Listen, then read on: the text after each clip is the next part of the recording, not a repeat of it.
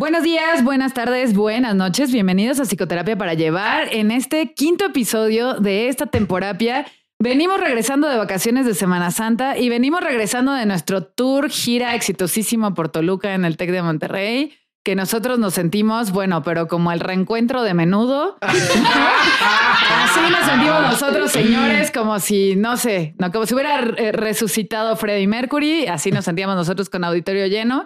Y pues estamos aquí el día de hoy muy contentos con Juano. ¡Holi! ¿Cómo están? Sí, me hicieron vivir mi fantasía de ser una superestrella. De ser el John. Y aparte nos recibieron súper bonito. O sea, una cosa de verdad así hasta cuando entramos nos gritaron y yo, ¡ay, soy una estrella! Sí, auxilio. Eso, fue muy lindo. O sea, auxilio, de basta, ¿no? Sigan. De basta, sí, sí, claro. Ya sé. No de autógrafos. No, no. Y también está conmigo hoy Marta. Hello. Así, e, e, estoy encantada de cómo resultó ese experimento, definitivamente, de, del TEC. Güey, quiero más. sí, ahora, así de, mi ser interno histriónico está así como de, Oye, aquí, aquí es donde aplicamos el. Toda la este ansiedad lo valió. Claro. Aquí es donde aplicamos el contrataciones al Instagram de arroba psico para llevar. Vamos a sus eventos, a sus 15 años, a sus bodas, llévenos a su graduación, ¿no? porque aparte, fíjense que estuvo bien lindo que a partir del evento del TEC, mucha gente de otros lugares de la República nos ha escrito. Nos han escrito de Mérida, de Monterrey, de Ciudad de México, de Guadalajara. Y a ver, gente, nosotros vamos a donde nos lleven. O sea, si usted, señor bonito, señora bonita, señor Benite, este, tiene una escuela, un lugar donde quiera que vayamos. Nosotros vamos, somos libres como los viáticos, ¿verdad? por supuesto. Sí, eso sería importante. Más que nada. Si nos, si nos, apoyan con los viáticos y con un paguito adicional, nosotros con mucho gusto vamos, nomás para que nos salga a dejar de consultar el día que vayamos, ¿no? y con eso ya. Porque ya sabe usted que uno como profesional independiente, pues si no trabaja, no gana, ¿verdad? Sí, claro. Básicamente, si no trabaja uno, no come. Y además hoy nos eh, acompaña un invitado muy especial nuevamente que ya han escuchado aquí y que además es The Master of Puppets, ¿no? Que es justo el genio detrás de esta obra, que es JP Moreno. Hola, JP. Hola a todos, buenas noches. ¿Cómo, estás, productor? Además de abusando de tu autoridad, como siempre. Abusando de mi autoridad y pues con el ala rota todavía. Sí, todavía es lo malo cuando andas bailando cumbias y el piso está mojado, JP. Sí, está, mojado del sudor del baile. Del sudor, claro. ¿De qué otra forma se mojaría un piso de cumbias? O sea, me imagino a JP bailando cumbias. No, no, yo tampoco. Yo tampoco me lo imagino. O sea, tiene que haber mucho, mucho, mucho tequila de por medio, güey. No, no cualquier alcohol. Tequila. exacto. Si le das la cantidad perfecta, él, empieza a bailar así de desde que me. Sí, sí, sí. Hay, evidencia de eso. Hay evidencia audiovisual. Oye, pues ya nos necesitábamos tomar las, las, vacaciones de Semana Santa, además de porque pues teníamos que ver a nuestra familia y amigos y todo muy bonito y demás. para reflexionar. Reflexionar y además porque no sé si les pasó a ustedes, pero con la experiencia de Toluca, yo entendí, no es que quiera hacerlo, pero entendí por qué los rockstars se, meten, se metían estupefacientes. Es que no hay manera de llevar un ritmo así. ¿Estás de acuerdo? No, es que está uno muy cansado. Es que dices, güey, apenas llegué, ya estuve aquí, ya estuve allá, ¿qué está pasando? Todavía no llega la noche, sí, claro, regresamos. No, o sea, nos dormimos tempranísimo todos. Bueno, ¿y tú qué te quedaste, Betsa? No, Yo me quedé, te quedaste a otras conferencias. Me quedé a la conferencia del día siguiente, bueno, una de la tarde y otra del día siguiente, pero igual creo que todos a las nueve de la noche estábamos dormidos como bebés. Sí, claro. Dormí 12 horas seguidas, güey. Y es cuando dices, con razón, la gente consume cocaína. Sí, claro. Con razón son fan del éxtasis. Sí, claro, no. Es que no hay manera, ¿no? Y bueno, precisamente hablando de la Semana Santa. Vamos a no Cuéntanos, Marta, cuéntanos. Tres, cuatro. Vamos a bailar la cumbia. Ah, no. Vamos a bailar la cumbia. Terrible, vamos a bailarlo. Sí, evítalo. Lo bueno, no, no, ahora lo voy a dejar. Ah, lo bueno es que no nos van a demandar por derechos de autor. Marta fue la que consiguiera suficientemente afinado. Como no lo fue, no lo fue. En fin, entonces, hablando de la Semana Santa y demás, justo el episodio de hoy es sobre trauma religioso, damas y caballeros, demes y caballeres. Claro, porque aparte estuvimos muy expuestos, me parece, como a todas las eh, pues tendencias, a todos los rituales que conllevan pues la Semana Santa y particularmente en la religión católica o las religiones judeocristianas. Pero hoy vamos a hablar de todo lo que conlleva o todo el impacto fisiológico, psicológico y emocional que tienen, em, digamos, como todos estos rituales. Y una cosa importantísima que sí me parece hacer como de inicio, como de primer, como un primer, eh, una primera aclaración esto no es un juicio, ni es una devaluación, ni, ni va en un sentido deteriorativo hacia una o cualquier religión, ¿no? Más bien es como para poder describir exactamente qué pasa, qué efecto tienen nosotros cuando nos movemos en un contexto más que menos rígido respecto a una religión. ¿Estamos de acuerdo todos sí, aquí? Estoy totalmente de acuerdo. Buenísimo. Y justo para eso, pues vamos a entrar un poco. Me gustaría que JP nos diera un poco de contexto, ¿no? Como esta parte, eh, tú, tú, o sea, mijito, tú que estudiaste historia, cuéntanos una bonita narración, ¿no? Este, de, o sea, justo como esta, esta función que cumple la religión en el desarrollo de la, de la cultura en los seres humanos. Sí, pues eh, va un poco de lo mismo que, que habíamos hablado eh, las veces pasadas de los cultos e incluso de las teorías de conspiración y, y, igual, o sea, como dijo Juan, no estamos en un juicio y ahorita me dice, pero ya lo comparaste con las teorías de conspiración. No, o sea, teorías de conspiración, cultos, pero también cumple la misma función un fandom a una serie, a unos cómics, a este, cumple la misma función el, el, fanatismo a un equipo de fútbol. O sea, es esta necesidad de grupo, no esta necesidad de comunidad, ¿no? El ser humano es un ser eh, social es un animal social de por naturaleza, o sea, buscamos y necesitamos para sobrevivir la comunidad, o sea, o la relación con otros seres humanos, ¿no? Camus no, pero es el es único en esta, en esa, este, en esta especie. Camus en una cueva. No, sí, o sea, obviamente está este eh, el individualismo, ¿no? De que vienes del siglo XIX, pero si, lo podemos analizar fríamente, realmente necesitamos de otras personas. No todos, no una sola persona es muy raro que pueda cumplir todas las funciones o todas las necesidades que tenemos como seres humanos. Claro. Desde afectivas, psicológicas, este, económicas, económicas, nutricionales, todo, todo. Exactamente. Entonces necesitamos comunidad. Y es más fácil construir una comunidad cuando tenemos cosas en común. Obviamente. Bueno, claro. eso sería muy obvio, pero hay veces se necesita decir, ¿no? Entonces, si compartimos una, eh, una afición hacia algo, ¿no? A los dos nos gusta este el, mismo equipo de fútbol. Ah, pues no te conozco, pero te veo con la misma playera del fútbol que yo, que a mí me gusta. Entonces ya tengo un tema de conversación. Entonces ya podemos empezar a entablar una relación. Lo mismo con un fandom, lo mismo con una teoría de conspiración. O sea, los dos creemos en cierta cosa y nos encontramos en cierto foro oscuro del Internet y empezamos a compartir y a platicar y creamos una comunidad, ¿no? Lo mismo pasa con un culto, lo mismo pasa con una religión. ¿no? Tenemos, es, tenemos un marco de creencias eh, ya establecido y compartimos, ya sea por eh, mayoritariamente por nacimiento, no nacimos en cierta, en cierta religión, entonces nuestros padres no le enseñan, o hay gente, bueno, ya, ya hablaremos tal vez de eso. Pues hay gente que tiene crisis de fe o tiene cosas. O crisis de vida. Crisis de vida y termina cambiando de religión, ¿no? Eso también es algo posible.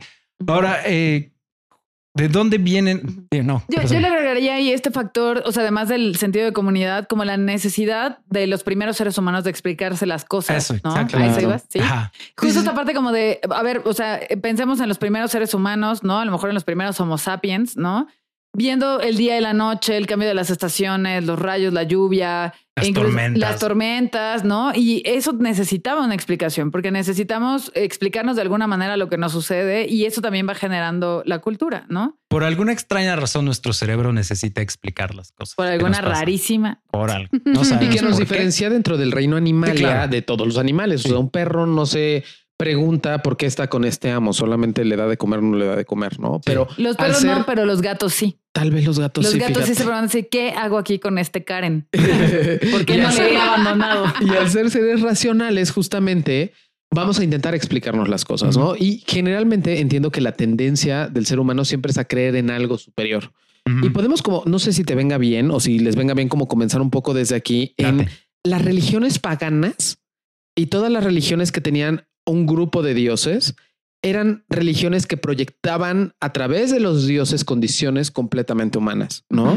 o sea, la fertilidad, el amor, el día, la noche, lo masculino, eh, ya dije lo femenino, este, la magia, la oscuridad, la luz, había un dios para cada cosa, ¿no? Y lo podemos ver desde Mesopotamia, Grecia, Egipto, todo cool. Sí, todo lo nórdico, ¿no? Todo lo nórdico. Lo cual me parece bastante lógico. Lo cual me parece bastante coherente, proyectivo incluso, ¿no? Exacto. Y ahora, el tema justo creo que comienza y cuando ya vamos entrando como puntualmente al tema de trauma religioso, es cuando todo lo religioso y todo lo divino se vuelve no humano.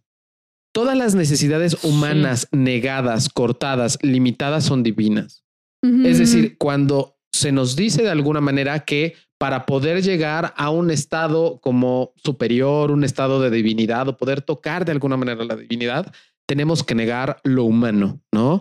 El ayuno, la ausencia de sexo, eh, la ausencia de ciertas como conductas, ciertas necesidades humanas, es cuando comenzamos a, de alguna manera, más que como la religión, formar parte y proyectar nuestra humanidad, a limitar nuestra humanidad. De donde vienen, me parece, es el inicio de donde eh, crecen todas estas ideas limitantes que nos da o que nos puede dar una religión, sobre todo rígida.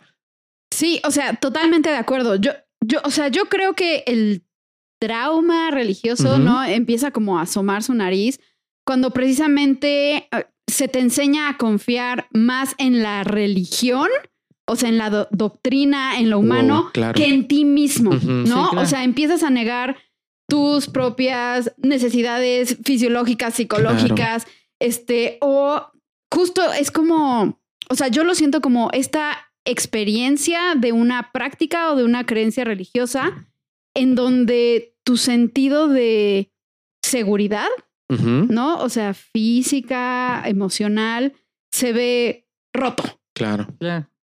o sea, ahí es en donde siento que cruzamos la línea de religión cool que aporta o que le da un plus a mi vida. Claro. A este religión que me puede crear una cicatriz psicológica para forever. Claro. Porque hay un factor importante, como decías, o sea, niega tu humanidad, niega tus capacidades, tu propio criterio, y siento yo que niega también tu sentido de supervivencia, ¿sabes? Ajá, incluso. Sí, claro. Y, el instinto de supervivencia es justo lo que ha mantenido a todas las especies en este mundo existiendo, ¿no? Y como este instinto de autopreservación. Y en muchos casos la religión apaga o mata ese instinto de autopreservación. Y entonces ya no te guías ni siquiera por tu, por, tu, por tu brújula interna, sino que acabas aceptando un montón de cosas que en las religiones normalmente se les llama dogmas, ¿no? Que es eh, un dogma es algo que no tiene una explicación racional, que se acepta como verdadero en sí mismo sin cuestionarse. Y a partir de esos dogmas, o sea, el dogma en sí mismo es una negación de la sabiduría interna de las personas. Es que, ajá, o sea, sí, Sí, todo lo que, todo lo que están diciendo es, es, es correcto, sí, pero hay, hay, que entender también de dónde vienen esos dogmas, ¿no? o sea, porque y, y, venía, viene de la mano de lo que estabas diciendo, de que de dónde vienen las religiones, ¿no? Es una necesidad de explicar el mundo que nos rodea. Entonces creamos este marco de creencias para explicar el mundo que nos rodea, ¿no?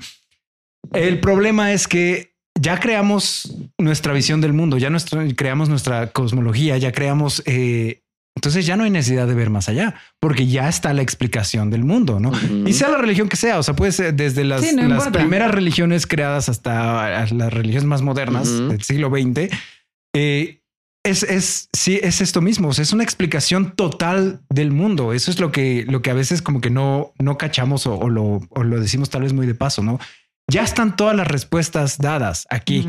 Entonces, si tú tienes un problema que se sale de este marco que ya tenemos, entonces, como, no, a ver, espérate, no, ese problema no existe, porque ya está la totalidad de las respuestas aquí adentro. ¿Por qué estás, por qué te quieres salir? Sí, o como, ¿por qué dudas? Este, ¿Por qué dudas? O sea, solamente Dios y los ministros de su iglesia te pueden guiar y tienen todas las respuestas. Como, Exactamente. ¿No? Que, ahí justo cuando dices, a ver, si ya las respuestas están, ya la religión pierde, o sea, como que llega a su caducidad Justo de ahí ya no me quiero poner existencialista y nihilista, pero o sea, justo de ahí saca Nietzsche la idea de Dios ha muerto.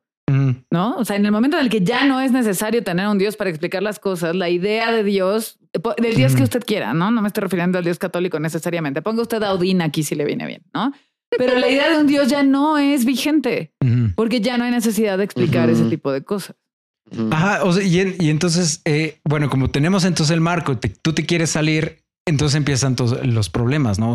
Eh, y es cuando entra el trauma religioso. O sea, si yo, por ejemplo, tengo mi religión que no, no vamos a, nombrar ninguna, pero mi religión no tolera eh, este, formas de amor distintas a la de un hombre y una mujer. Pues qué horror, J. Entonces, exactamente. Entonces, si a mí me, o sea, si a mí me gusta otro hombre, entonces, ¿qué hago? Estoy mal, ¿no? Y, pues claro, estoy mal. Y no solamente estoy mal, o sea, tenemos que entrar en este, en esta mentalidad de que estoy mal y el creador de este, de este universo me creó mal, ¿no? Entonces toda mi cosmovisión del mundo está mal porque yo estoy mal. Entonces, ¿qué hago? No, entonces me niego a mí mismo como persona, me niego a mí mismo como, como ser de este mundo y entonces sí, me excluyo de la sociedad o me mato. Y todos y todos a mi alrededor parece que están bien con, con esto, entonces yo soy el que estoy mal y entonces ahí empieza pues esta esta ruptura, ¿no? Con pues con la, la, el dogma religioso y es cuando hay los problemas que ustedes ya saben. Ok los problemas de los cuales nosotros nos encargamos. Partamos también de la idea de que por naturaleza humana todos necesitamos sistemas de creencias. O sea, el sistema de creencias es completamente humano, ¿no? Todos tenemos y todas las creencias. Hasta el no tener un sistema de creencias es un sistema, de, creencias. exactamente. Y todo sistema de creencias es limitante. O sea, todo sistema nos limita. ¿no? Un sistema de creencias, inclusive, por ejemplo, basados como en, el, en la ciencia positivista, también tiene una limitante, ¿no? o sea, porque deja de mirar otras formas como, como de creencias. Vamos, es lo que es.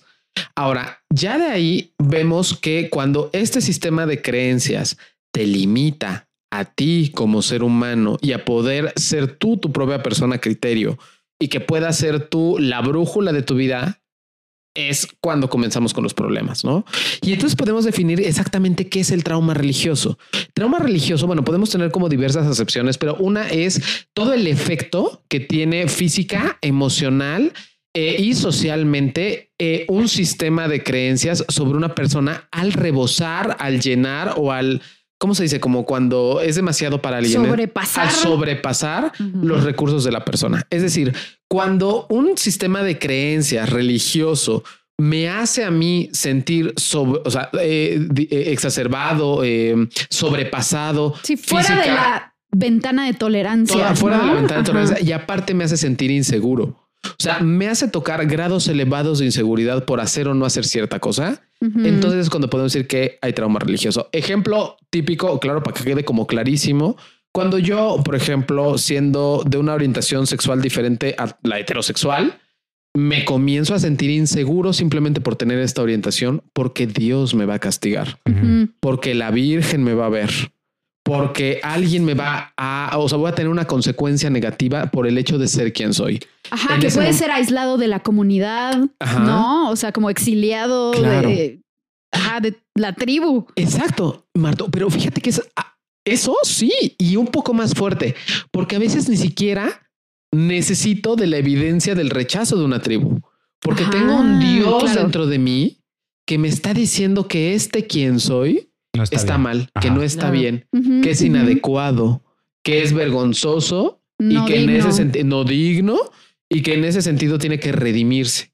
Parte del trauma religioso también conlleva una necesidad de redención, de buscar ciertas maneras para poder redimir este que soy. ¿Tiene sentido? Sí, justo yo agregaría ahí que, que esto que dices como este Dios introyectado acaba volviéndose, o esta serie de normas introyectadas, acaba volviéndose también una fuente precisamente de autorrechazo, de culpa, de paranoia y de ansiedad, ¿no? Sí, perseguidora. Totalmente perseguidora. Y además pienso como en cuando, cuando los niños son muy pequeños y son adoctrinados en cualquier religión, ¿no? Eh, sobre todo en estas religiones monoteístas donde hay esta idea de Dios te está viendo todo el tiempo, Dios está presente en todas partes, ¿no? A ver, claramente hay una, una característica ahí persecutora, paranoide, ansiosa, que genera que la persona todo el tiempo se esté sintiendo observada, perseguida, juzgada, evaluada, etcétera, ¿no?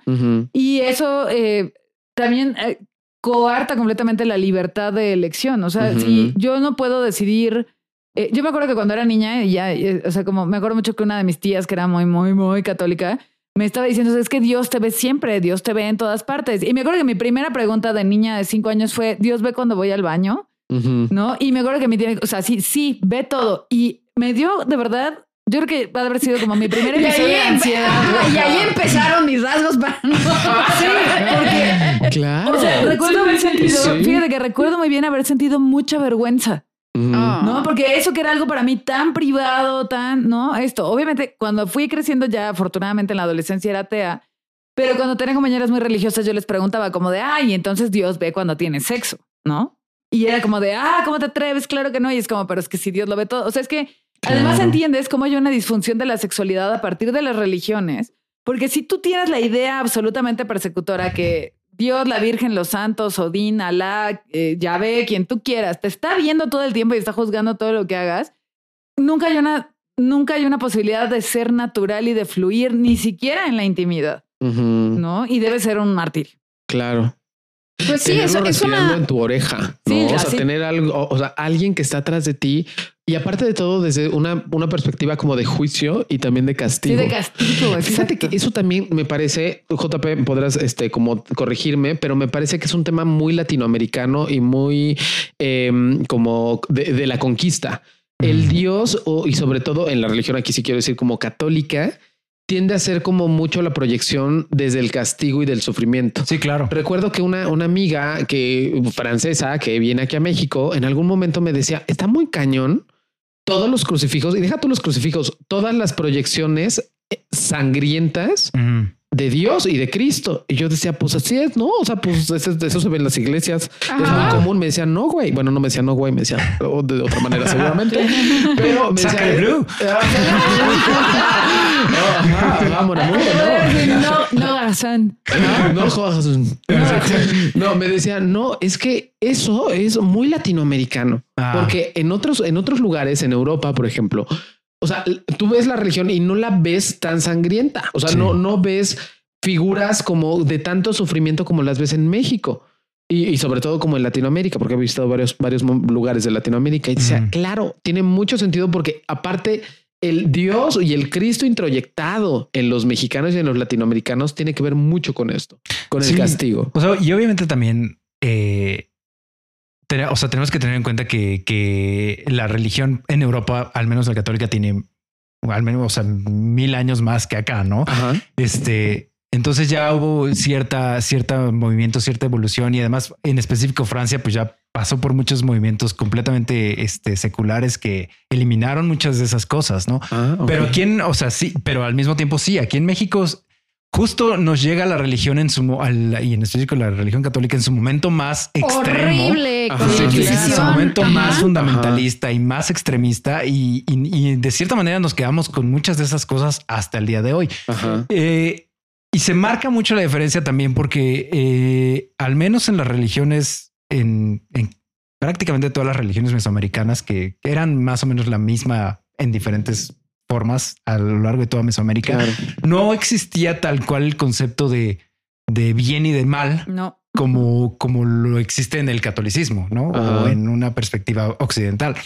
O sea, todo era, más bien todo es necesario. O sea, si te pasa algo malo, bueno, pues te pasó porque así es la vida. O sea, porque, porque las cosas malas pasan, así como pasan las cosas buenas, ¿no? Y, y, así como te pasó algo bueno, te pasa algo malo y viceversa, ¿no? O sea, como que había este entendimiento de que, ay, bueno, hay cosas buenas y hay cosas malas. Que suena bastante lógico. Suena bastante lógico. Y, viene, y también era un concepto religioso al mismo tiempo, ¿no? Porque todos los dioses tenían su, su, dualidad contraria, ¿no? Todos los dioses había un dios de vida, un dios de muerte, un dios hombre, un dios mujer, un dios del día, un dios de la noche. Exactamente. Todo tenía su contrario, todo era dualidad. Entonces, si algo era bueno, entonces va a haber su, su, lado malo y viceversa, ¿no? Y esa era una idea religiosa también. Pero yo llega el catolicismo con la idea de no, o sea, hay cosas que son malas y si las haces o si te pasan o es porque algo hiciste mal. O porque tú eres malo. Porque tú eres malo y si las haces te vas a ir al lugar malo. Ok. Entonces sí hay, o sea, y ahí entra esto de la culpa y todo eso que, que, comentaba tu amiga. Claro que sí. Y además ahí le agregas otro factor, que no es solamente, a ver, si hay actos malos, y tú, si, si tú haces esas cosas malas, te vas a ir a un lugar malo, sino que además, como eso no era suficiente, entonces crean esta contraparte absolutamente terrorífica, ¿no? Que en las eh, religiones de la tradición judio-cristiana, pues es el demonio, ¿no? O el diablo. o, sea, hay que personificar la maldad de alguna manera para que esto te dé más temor, donde además también esa maldad todo el tiempo te está viendo, todo el tiempo te sigue a todas partes, todo el, tiempo, te, está tentando. Te está tentando y de nuevo, señores, la paranoia, ¿qué onda? ¿No? Sí, y además sí, algo, hay, algo bien interesante. El, o sea, si ustedes leen la Biblia, al menos el Viejo Testamento, no hay ninguna mención del infierno. No, de nada, claro, sí, de eso no. Entonces es como a ver, entonces, ¿de dónde estamos acá? Sí, no hay. No hay, sí, no, no, no, hay. De hecho, la, idea, o sea, la, idea que hay como tal de cielo e infierno la sacan de la obra de Dante Alighieri. O sea, esta él es el que la establece. Él establece eso. O, sea, ¿no hay un infierno en la Biblia? No, no, en el primer, no en el Antiguo Testamento. En el, Nuevo Testamento me parece que sí. Iba a decir el primer libro, por eso no. No, no. O sea, hay, cinco libros primero. Sí, ese sería el Génesis. Tienes toda la razón. Sí, es cierto. Mis clases de catecismo rindieron fruto. Este, sí, eh, no, en el, en el Antiguo Testamento no hay mención del infierno. O sea, es, es hasta que hay esta imagen con llamas del infierno, del purgatorio y del cielo con ovecitas de Dante Alighieri en la Divina Comedia. Que es cuando se como que eh, cuajan esta, estos simbolismos. Los siete infiernos, digo, los siete círculos, ¿no? Sí, exacto. Ajá, si ya nos vamos a poner muy, muy nerds al respecto, me parece que es el, el concilio de Nicea, que no me acuerdo del año, que ya sería demasiado. Es donde se establece. Es, algo, ah, es antes del año 1000, pero la verdad es que no recuerdo exactamente. Es donde se establece la existencia del infierno, pero en, la, en el Antiguo Testamento no hay no hay nada al respecto. En la Biblia este, eh, judía no hay nada en el Talmud y todos estos libros. 325. Ándale, exactamente. después de Cristo. Año 325 después de Cristo. Ahí es cuando se establece la existencia del infierno, al menos para el cristianismo. ¿no? Ustedes no lo ven, damas y caballeros y caballeres, pero Juan tiene la boca. Así toda la vida me han mentido. No, lo que estoy pensando es, nunca pensé que ustedes sabrían como muchísimo más de religión que aquí su servidor que les puede recitar el credo. Pues es que yo te puedo recitar la oración que me pidas, ¿no? Y, y, a diferencia de muchos católicos, yo sí he leído la Biblia y he estudiado la historia del catolicismo de las religiones.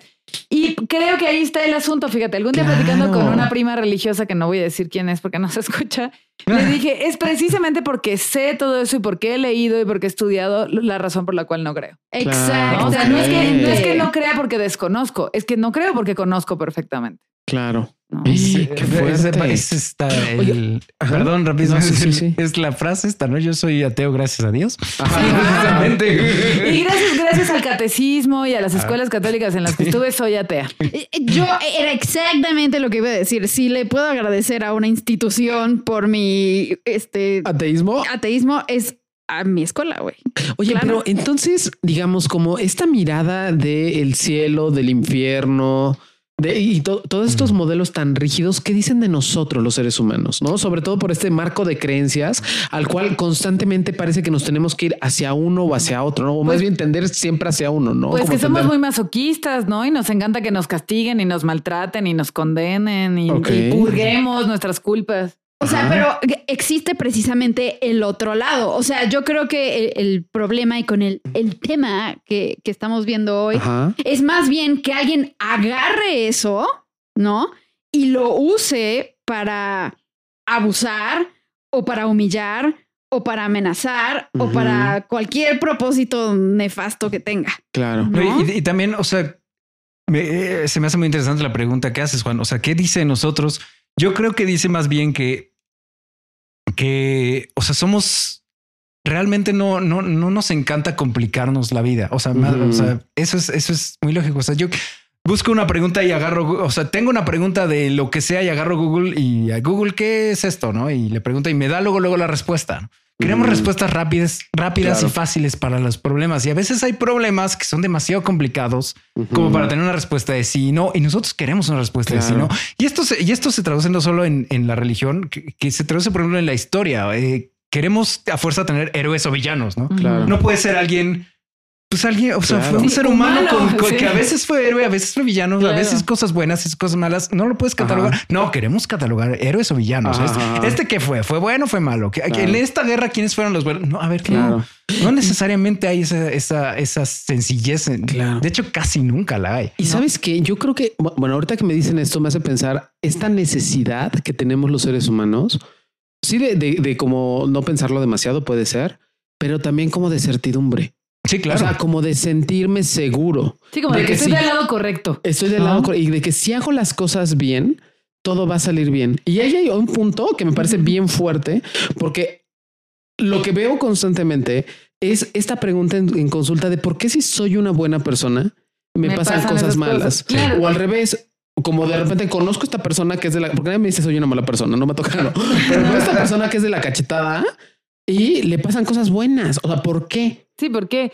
Y creo que esta necesidad de certidumbre, ¿no? Necesidad de certidumbre, de saber si estás en el lado correcto, pero el problema grave aquí es que los nazis creían que estaban del lado correcto.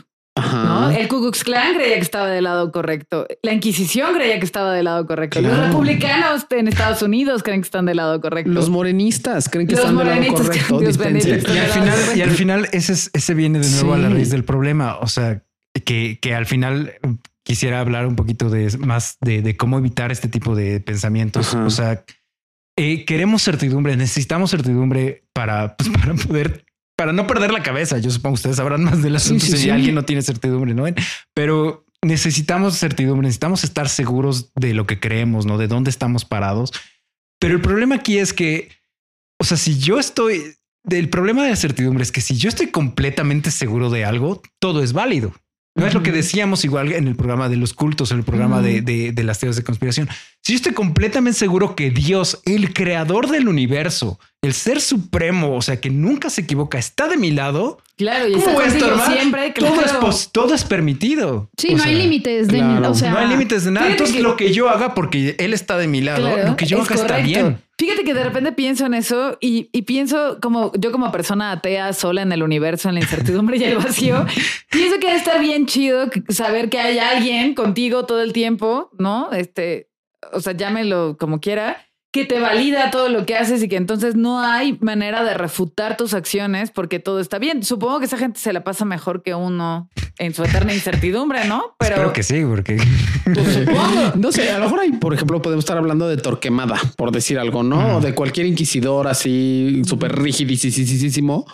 Pero también hay, hay, hay, como una escala de grises, ¿no? Y, a lo mejor puedo estar hablando de Torquemada y el otro o Polo Betsa. ¿No? Así como muy clara sola, en el existencialismo. No, no, no, o sea, como muy clara de que, no hay... La otra escala vez me imaginé yo flotando como el Chems, ¿no? Así yo en medio de la nada, yo así en medio de... No puede ser.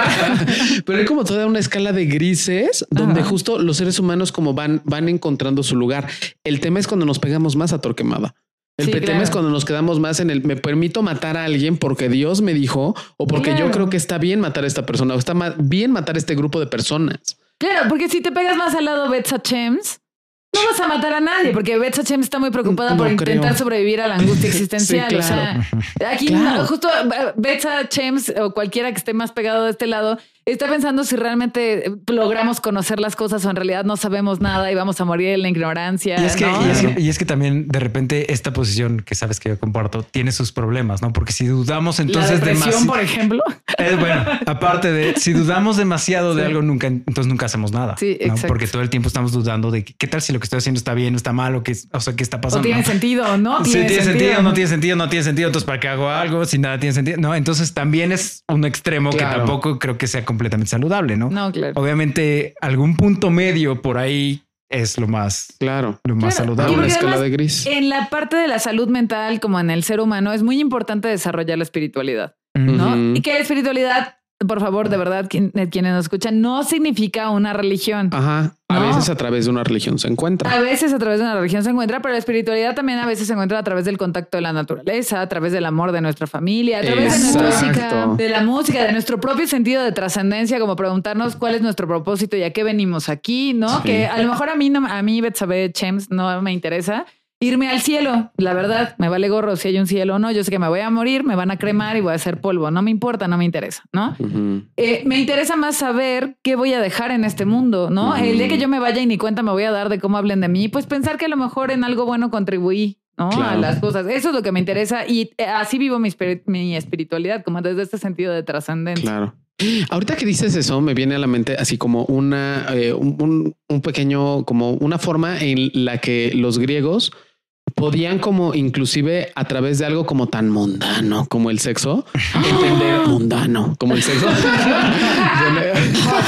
podían entender mucho como hasta algo así que puede ser una forma de contacto espiritual, ¿no? Sí, Incluso hay un cuento que me encanta que se llama el cuento onírico Afrodita, que lo voy a resumir muy rápido que justamente decía que Afrodita justo en algún momento pues se le antoja un este un pastor hagan de cuenta se llamaba Pepe. Cuando dices pastor hablas de tacos obviamente. No no no no, un señor que pastaba no, un señor que tenía ovejas no que vamos a decir tenía un nombre más griego pero imagínense que se llamaba Pepe no entonces a Afrodita se tiene ganas de tener amores con el Pepe para no decir que se le antoja y entonces pues baja, pero obviamente no puede bajar como Afrodita, ¿no? Porque el otro pues no. Entonces se disfraza de una mujer, imagínense el disfraz de Afrodita, digna, así de Afrodita, de la diosa del amor, así espectacular, y va caminando por donde estaba este pastor, ¿no?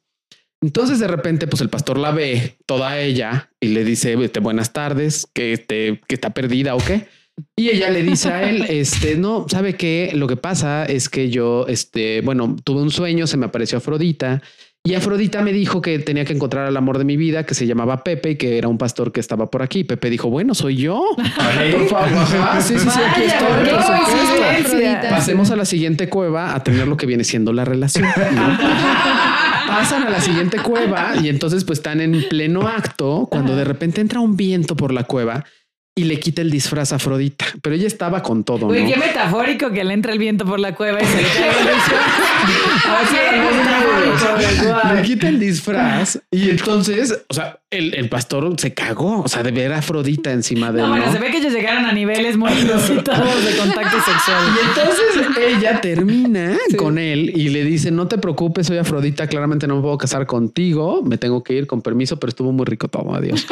Se va pero así los griegos explicaban algo bien interesante de la espiritualidad, para que un poco quede como claro esto, que es el contacto sexual conlleva un elemento de espiritualidad, porque cuando estás cogiendo o haciendo el amor con la otra persona, o teniendo un contacto erótico afectivo, o teniendo un contacto erótico afectivo, estás contactando con su alma. Mm. Es un contacto de almas y en algo como tan, digamos, tan podríamos decir tan cotidiano, tan mundano, tan, humano, tan, físico. encontraban lo divino. Y eso en el contacto con la naturaleza, en el amor con los animales, en el amor con la familia, como decían hace ratito, en el amor en pareja, podemos encontrar lo espiritual y que puede encontrarse desde una religión como un poquito la, esta pagana que es una religión, bueno, los griegos en estas eh, eh, en esta mitología griega o lo pueden encontrar desde otros lugares metafóricos desde una religión. ¿Tiene sentido? Sí, claro. De, hecho, o sea, como dices, más bien, eh, al menos en, en, los griegos y en estos inicios de la civilización occidental, eso, la, espiritualidad era un poco más abierta, ¿no? O sea, un encuentro sexual podría ser completamente espiritual, o sea, una buena comida podría ser algo completamente espiritual, ¿no? Sí, claro. Este, más bien, la definición de espiritualidad se va haciendo más estrecha, más cerrada conforme la, religión dominante, que en, el caso de Europa al menos es el cristianismo, en el Medio Oriente será el Islam, que hace exactamente lo mismo, va reduciendo la definición de espiritualidad a no, la espiritualidad, solamente es esto, esto que te estamos dando en estos libros sagrados. Claro. Y punto. Claro. Tengo aquí como unos, unos, eh, ya para conectar es que nos gusta mucho el tema, oigan. Ah, sí. No, sí, obvio podríamos filosofar 10 mil años. Sí, pero no, o sea, si quieren que dure tres horas, exactamente. dos botellas de vino tinto y le seguimos. traigo aquí como unos puntos que ya igual para aterrizar entonces en el tema, para eh, identificar como cuando, cuando un sistema religioso puede ocasionar este trauma, ¿no?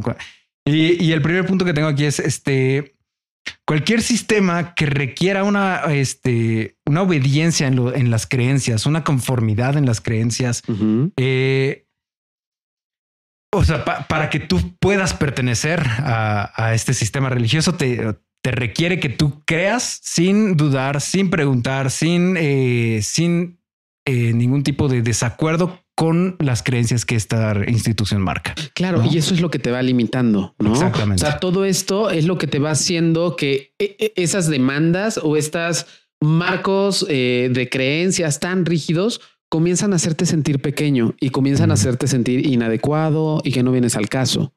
Sí, claro. Ok, o sea, yo quisiera como para clarificar con nuestros escuchas preciosísimos, este, o sea, si alguien se está preguntando como, güey, ¿habré yo sido víctima como de trauma religioso, ¿no? ¿Cómo saberlo? ¿Cómo, cómo lo sabrías? O sea, ¿cuáles son como estos marcadores?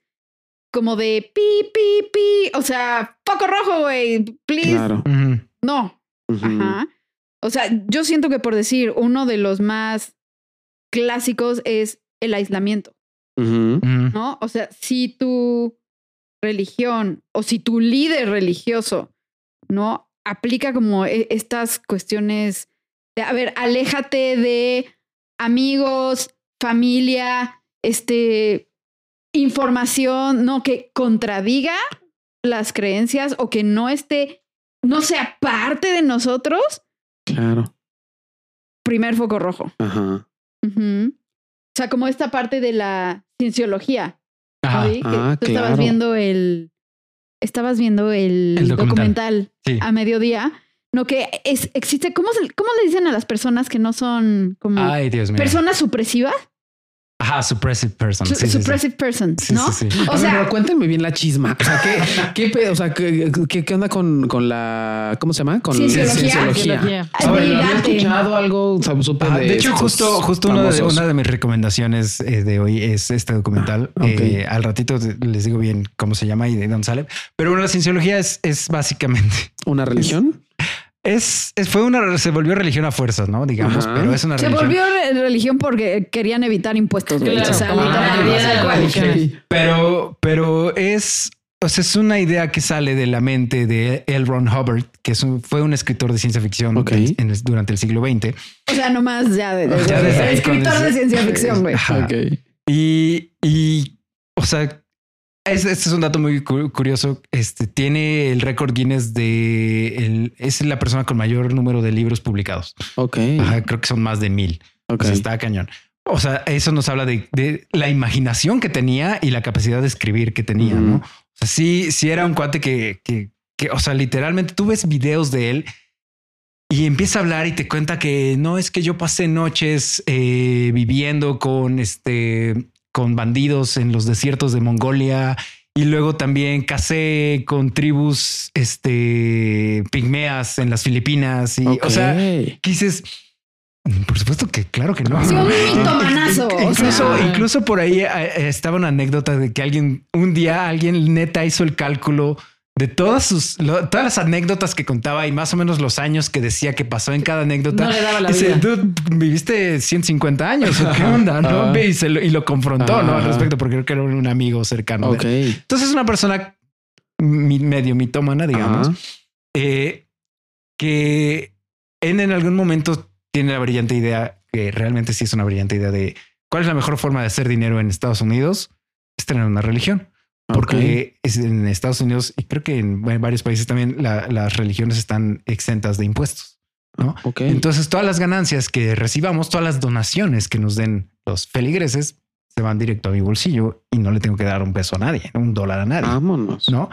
Entonces bajo ese argumento es pues voy a crear Pero ¿en mi religión. O sea, ¿en qué cree, en qué cree una Güey, te vas a cagar de risa. O sea, y además en, lo que creen, haz de cuenta que hay como niveles, pero tienes que pagar para subir de nivel y que te vayan revelando más cosas. Y cuando llegas al último nivel, o sea, así como de revelación. Es la gran revelación de lo que creen. De la verdad universal. Y, y sí nos echamos toda la historia. Pues haz, como un mini resumen. Es que ah, es que está bien interesante, pero está, me parece fuertísimo. Pero ¿cuándo vamos a llegar al trauma religioso entonces? es, que, es que, bueno, también es parte de esto porque eh, este documental que les voy a, que les voy a recomendar al final es, o sea, está narrado por ex cienciólogos y, son ex cienciólogos que fueron parte como de... De los eh, altos de mandos. los altos mandos de la religión, ¿no? Entonces que ah, se salieron después de 17, 20, 30 años de estar ahí adentro, ¿no? Y entonces, y esto decían, o sea, obviamente yo pago mis niveles y sí voy avanzando y voy subiendo en, la, en la, en la escala social, la jerarquía de esta religión. ¿Pero en qué creen? Y llegas al, nivel 8, no me acuerdo qué nivel es. Y entonces, bueno, te vamos a, revelar la verdad universal. De dónde viene todo esto, cuál es el ¿Y origen. dicen cuál es la verdad universal? Sí. ¿Y cuál es? o sea, según esto, hace miles de millones de años, eh, había una sociedad eh, interestelar que vivía y se vestía y manejaba automóviles y tenía una, una forma de vida muy similar a la de Estados Unidos en 1950. Porque, es, porque esa es la, época en donde, donde vivía el Ron Hubbard. Este, y, pero esta sociedad sufría de sobrepoblación. Entonces, el, el, líder supremo de esta sociedad, que se llamaba Senu, eh, dictaminó que, bueno, hay demasiada sobrepoblación. Vamos a, este, a tomar grandes segmentos de la población, los vamos a subir a aviones interestelares. Todo esto es neta, ¿eh? O sea, no es, suena que no, pero sí es neta. Vamos a subir a esta, este exceso de población a aviones interestelares y los vamos a mandar a un planeta lejano y desconocido que resultó ser la Tierra y los vamos a aventar a los volcanes de este, de este planeta para deshacernos de esta población excesa, de, en exceso que tenemos. Entonces, dicho y hecho, avientan a la población a los volcanes de la Tierra y los espíritus, las almas de esta población que, que, que avientan los volcanes, pues, o sea, el, el espíritu se libera, o sea, se muere el cuerpo de esta persona, se liberan los espíritus y esos espíritus andan vagando desde hace millones de años en la Tierra y son lo que hoy en día causan todos nuestros problemas. Son los responsables de todos los problemas emocionales y todos los problemas psicológicos que existen. Porque como andan vagando por la tierra, se te meten en tu cuerpo y entonces te causan ciertos dolores, te causan depresión, te causan ansiedad, te causan. Y los cienciólogos tienen unos como procedimientos a los que llaman auditorías que, son como una forma torcidísima y horrible como de terapia, ajá, en donde como que te exorcizan de esos como espíritus. Les, llaman thetans. Ajá. Y todo, todo lo que dices en esas sesiones de auditoría se graba. Y obviamente, no hablando de que los que son cienciólogos son personas, actores, este, políticos, Kidman, Pues obviamente es información que se usa luego para extorsionar, chantajear, este controlar perfecto del trauma religioso, justamente porque terminas creyendo en algo completamente irracional o irracional, no irracional, perdón, completamente irracional que no, o sea, pero pero que te termina limitando de esta manera. Y al final, y, lo que hace la religión, o sea, lo que hace la religión es que obviamente te revelan todo esto que es completamente absurdo. Este, ya que, ya que avanzaste X número de niveles, pagaste tanto dinero, entonces ya estoy tan adentro de esto. Todos mis amigos están en la religión, toda mi familia, incluso, o sea, mi esposa, mis hijos ya están adentro. No me voy a salir. Claro. Y si amenazas con salirte, o sea, justo eres como llamado esta persona supresiva. Y entonces toda la comunidad corta relación contigo. Ajá, aunque sean tus hijos, tus papás, tu, bla, bla, bla. O sea, o tú tienes para, sí, o sea, para pertenecer tal cual, tienes que cortar relación con toda persona que no crea en lo mismo.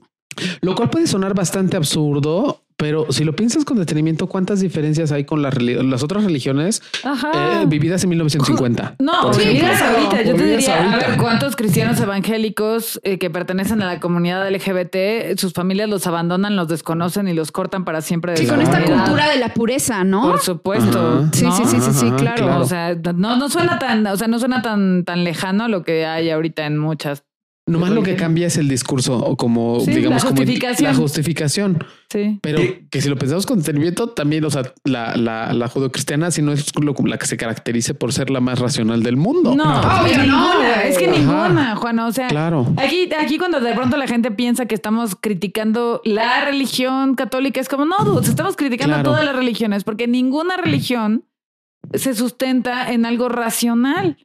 O sea, están sustentadas en narrativas, en mitos, en historias, en parábolas, en metáforas, en... O sea, no, no. O sea, es que explica, o sea, de verdad es como invito a nuestra audiencia que nos dé una religión que sea sustentada en algo lógico. Sí, sí, sí, sí. Y, a ver, o sea, estamos hablando como de este tipo de cosas que son como, o sea, pueden sonar como más obvias, o algunas más exóticas, pero hay cosas más sutiles que pueden también, que pueden también contar como trauma religioso. O sea, por ejemplo, este prohibirte o negarte atención médica o psicológica porque solamente Dios puede sanarte. Oh, sí, ¿no? Esa es otra de las, de sí, sí, sí, este, O sea, de, las red flags que estaba comentando. O sea, cualquier organización o cualquier institución, ya sea religiosa o de cualquier otra índole, que, que te prohíba o te, te Ajá, te condene por buscar ayuda o buscar en específicos ayuda en cuanto a salud o médica fuera, fuera de la religión. O sea, si te condena por eso es como. sí, sí, sí, sí. O sea, red flag, ¿no? Aquí yo he leído así casos de ya sabes, este bebé que se murió de no sé qué cosa porque sus papás decidieron rezar en lugar de llevarlo al doctor, güey. O sea, a, ver. Bueno, o cuánta gente han recibido ustedes en terapia, a mí sí me ha tocado, que llevan 20 años con depresión y que intentaron encomendarse a Dios para que les quitara la depresión o probaron una nueva religión New Age que con eso se les iba a quitar la depresión y que al final acaban en tratamiento psiquiátrico psicoterapéutico, que es la parte científica, porque obviamente ni los New Age ni las religiones eh, antiguas te van a quitar la depresión. Sí, sí, sí, claro. ¿no? Y, además acaban en esa situación por una onda de estigma, ¿no? Como de, no, es que la psiquiatría, y es que los terapeutas, y es que bla, bla, bla. y, entonces, vaya, caemos en esa situación. Por decir, también en una de las recomendaciones que yo traigo, Está el caso de una chica que pertenece a una comunidad judía este, súper, ultra, mega ortodoxa y se les niega el acceso a cualquier, o sea, a, a la educación del siglo XXI, güey. ¿No? O sea, son gente que no tiene acceso a Internet, a un chorro de libros, a ciencia, a bla, bla, bla. Entonces, por decir, o sea, las verdades de cómo funciona el cuerpo humano, el universo, o sea, los astros, no tienen ni idea. Y eso a mí se me hace una forma de abuso. O sea, el que tú le niegues a la persona información certera sobre la realidad en la que vive, que qué mamadas son esas. Sí, claro. ¿No? No. O también, este, por decir, o sea, que te hayas perdido actividades o cosas que forman parte del desarrollo normal de un niño o de un adolescente porque va en contra de nuestras creencias. O sea, yo tengo por decir mucha gente que, que Ay, ¿qué religiones son este testigos de Jehová? Sí, testigos de Jehová. Los que no celebran ni cumpleaños ni nada. O sea, ni, o sea, cualquier tipo de celebración, fiesta, bla, bla, bla, está prohibida. Y entonces tienen este trauma horrible de nunca he celebrado mi cumpleaños. No, o nunca, o las veces que por lo que sea he estado en una fiesta siento enorme culpa, ¿no? O sea, y siento que lo tengo que esconder o siento que, o sea, son cosas como más chiquitas Sí, que parecerían no, tan importantes, claro. Pero forman parte justo de este trauma, este trauma religioso, ¿no? O simplemente cuántas veces, güey, los que fuimos a, este, escuelas católicas, o sea, que una figura de autoridad haya utilizado su estatus espiritual para abusar de ti psicológicamente o para poner como su voz de autoridad sobre la tuya, negando tus necesidades o tus emociones o tus dudas a las cosas, eso también es abuso o puede ser traumático. ¿Sabes en qué estoy pensando, Marto? En la, cultura. Es que también algo que está muy cañón es que hay culturas donde esto está validado por un contrato social que tenemos. O sea, en el occidente libre, entre comillas, pero en el occidente libre nos puede sonar como muy, muy, pues como muy lejano, ¿no? Pero por, y, aún así escuchamos casos. Pero inclusive en el oriente, la tía Pola me estaba contando apenas que cuando fue a Dubai, justo eh, de repente cosas así como era el Ramadán. Aparte le, tocó ir a Dubai justo en, en, el, Ramadán. En el Ramadán. Y entonces, este, o sea que literal, así en público no podían ni salir, ni tomar agua, ni comer hasta después de que se pusiera el sol. Sí. O sea, así. Da igual si eres hombre, mujer, niño, enfermo, quien seas. O como eh, imagínate, o sea, pero o sea, imagínate esa privación. Y aparte no es una privación de los, voy a decir una, una religión random de los cristianos, o les pasa a los católicos, o les pasa a los testigos de Jehová. O sea, que es una especie de contrato social que tiene toda una sociedad. Sí, sí, sí, sí, Muy cañón y, y basado en una religión. Sí, claro. O esta, esta chava de, de dónde era la que presentó una denuncia por violación. Es mexicana y vivía en Qatar. en Qatar, en Qatar. Justo ahí salió el tema. Y que acabó siendo amenazada con que la pedreada y encarcelada iba a ser ella. Sí, porque al final eh, no está permitido en Qatar que las mujeres solteras tengan vida sexual activa, ¿no? Y aunque haya sido violada, entonces de todas formas la que está mal es ella, desde las ideas estúpidas y absurdas de Qatar, pero ahí va toda la gente de pendeja al mundial, ¿no? En Qatar. Este, al parecer no nos importa mucho como nada de los derechos humanos siempre y cuando haya fútbol de por medio, ¿no? No, o al revés, que tal con fíjate qué fuerte, y ahorita me acaba de caer un 20. O sea, a Qatar no le importa los que lleguen, cómo lleguen y qué hagan cuando lleguen, siempre y cuando dejen dinero. Sí, claro. Porque, claro, por supuesto que ahí claramente van a tener que abrirse ciertas cosas porque van alemanes, este, este, mexicanos, latinos, brasileños, casados, solteros, casados, solteros, LGBT. Claro, por supuesto. Y, les vale gorro. O sea, cuando hay dinero. no les importa. Pero, el resto del tiempo sí pueden establecer su moralidad. Claro. Y sí, o sea, esta chica que, o sea, tardó muchísimo relaciones este, exteriores en México a en rescatarla, en rescatarla, ¿no? Pero justo, a ver, ahí tenemos un caso muy, muy tangible de, trauma, religioso, ¿no? O sea, a ver, tú eres, eres una mujer que está en un país ajeno al tuyo, eres violada por un tipejo y además te enfrentas a una pena de lapidación o encarcelamiento por haber tenido relaciones sexuales extramatrimoniales. Me parece, perdónenme, lo más estúpido del mundo, ¿no? Lo más aberrante. Pero está perfectamente cobijado en el marco de que son musulmanes y pues así es la ley y así se tratan las cosas en casa. Claro, pero esa es nuestra cultura. O sea, a ti, a mí, a Marto JP Camus nos parece un absurdo. Pero imagínate vivir dentro de un grupo de contratos sociales donde te dicen que eso es lo correcto. No, imagínate. Me pregunto, o sea, de verdad, ¿qué, eh, digamos, como qué marco de referencia puedes tener, no? En ese sentido, porque entonces eso es lo correcto. y todo lo que se salga de eso es completamente incorrecto. Y eso es el trauma religioso. Creo que va justo cuando también tu ser o tu estar o todas las cosas que tú hagas o naturalmente seas o quieras van en contra de este paradigma. Sí, como donde no hay libertad de ser. Donde o sea, el paradigma tiene más peso y tiene una jerarquía prioritaria que tu libertad de ser persona. Efectivamente, claro. Eso se me hace bien importante. O sea, yo lo veo que como que, o sea, algo califica de, de trauma religioso cuando o sea, siempre que la doctrina haya sido más importante que el que te sintieras a salvo o que el amor o la ética. Sí. O sea. Sí, y ahí puede incluir cualquier cosa, como decías, desde la parte de no festejar tu cumpleaños hasta el abuso sexual. ¿no? Que se da en muchísimas religiones y que en la mayoría de las religiones además se niega, ¿no? O sea, es un asunto como se esconde y sí, se esconde, se trasladan, ¿no? No, no, no queremos mencionar a nadie en específico, pero pues sabemos que aquí en México lo que hacen es cambiar, bueno, en México y en España, que es donde más casos hay de abuso sexual en Estados Unidos, donde lo que hacen es cambiar de escuelas a una parroquia, a otra parroquia, a otra ciudad. Nada más moverlos. No, nada más moverlos para, para evitar el escándalo y, y, eso. O entran en, en, franca negación, porque claro que hay gente que dice que la gente que acusa de, abuso sexual a los sacerdotes está mintiendo, este, está inspirada por el diablo, ¿no? Es el mismísimo diablo diciendo sus mentiras, ¿no? Entonces, sí, está muy de nuevo, de nuevo, si yo tengo, si yo tengo a al ser creador del universo que me está diciendo que lo que estoy haciendo estoy bien, ¿quién eres tú para decirme que lo que estoy haciendo está bien mal? voy a experimentar, voy a hacer un ejercicio psicológico. Espero que no me metan al Batán o a alguna otra institución psiquiátrica. O sea, sí te vamos a meter. No se no va a ser por esto, pero no, es que ni siquiera te he hecho mi experimento. Seguro si me vas a querer meter por eso. Voy a empezar a decretar, decretar, ¿eh? la palabra de moda en el New Age.